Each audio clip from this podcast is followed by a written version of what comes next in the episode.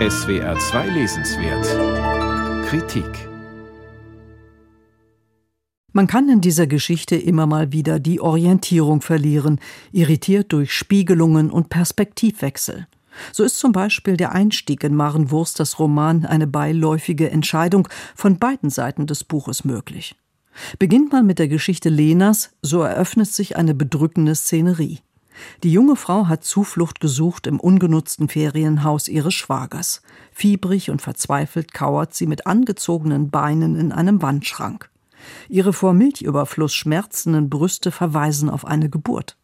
Als sie sich irgendwann hinauswagt, entdeckt sie einen Schuppen mit Holzkunstwerken. Ein Bildhauer muss hier am Werk gewesen sein. Fasziniert schaut sie auf eine Skulptur mit zwei sich berührenden Pyramiden. In den Fenstern des Schuppens spiegelt sich die Straße. Immer wieder diese Spiegelungen, in denen sie schließlich einen jungen, verwahrlost wirkenden Mann entdeckt. Als sie ihm auf der Straße begegnet, kommt er ihr irgendwie vertraut vor. Andeutungen verweisen auf einen möglichen Wahnzustand der Frau.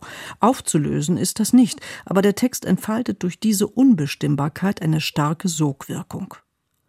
Was Lena zur Flucht veranlasst hat, wird nach und nach durch eingestreute Rückblenden erhellt. Lena hatte während eines Selbsterfahrungsseminars Robert kennengelernt. Einige Zeit später wird sie schwanger. Konrad wird geboren. Aber das Zusammenleben in der Berliner Wohnung empfindet Lena mehr und mehr als Falle, da Robert sich von ihr abwendet und er sie mit der Sorge um ein ständig schreiendes und schlafloses Kind allein lässt. Eines Tages packt Lena ihre Tasche. Sie verlässt die Wohnung ohne das Kind und kommt nicht wieder. Geschickt verknüpft Maren Wurster hier die unterschiedlichen Zeitebenen, um die wachsende Bedrängnis der Frau spürbar werden zu lassen.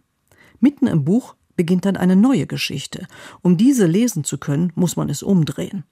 In diesem zweiten Teil schildert ein junger Mann Szenen aus seiner Kindheit und Jugend. Es ist die Geschichte eines von der Mutter verlassenen Kindes. Da gleich zu Beginn von Robert als Vater die Rede ist, muss man nicht lange rätseln, wer hier erzählt. Es ist Konrad, Lenas Sohn. Wer einmal den Film Systemsprenger gesehen hat, wird die wilde Not eines Kindes, das den Boden unter den Füßen verliert, nicht mehr vergessen.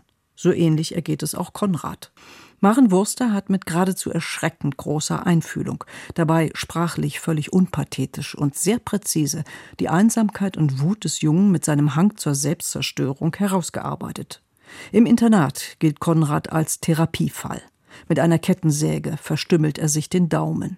Ab und zu fragt Konrad nach der Mutter, dann aber mit Nachdruck und vibrierendem Zorn.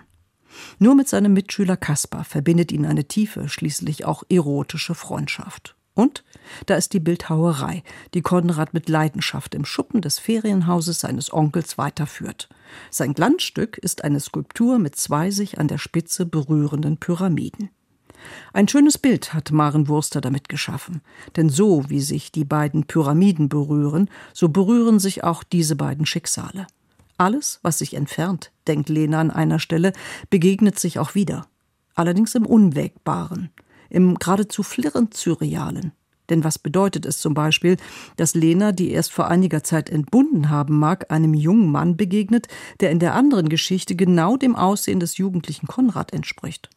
Und wann soll Konrad eigentlich die Skulpturen angefertigt haben, die Lena im Schuppen entdeckt? Eine logische zeitliche Einordnung der Handlungen ist in diesem Roman kaum möglich. Umso mehr aber wird die Aufmerksamkeit auf die Bewusstseinszustände der beiden Protagonisten gelenkt. Bleibt jedoch die Frage, warum Maren Wurster die Geschichte Konrads in der Ich-Form erzählt, die Lenas aber in der dritten Person. Eine Antwort könnte sein, die auktoriale Erzählperspektive vermag die Last der Schuld Lenas zu relativieren. Denn es geht Maren Wurster in diesem Roman ganz offensichtlich nicht um Schuld, sondern um einen unstillbaren Schmerz in einer unauflöslichen Verbindung. Diesem Schmerz eine Form zu geben, ist Maren Wurster gut gelungen.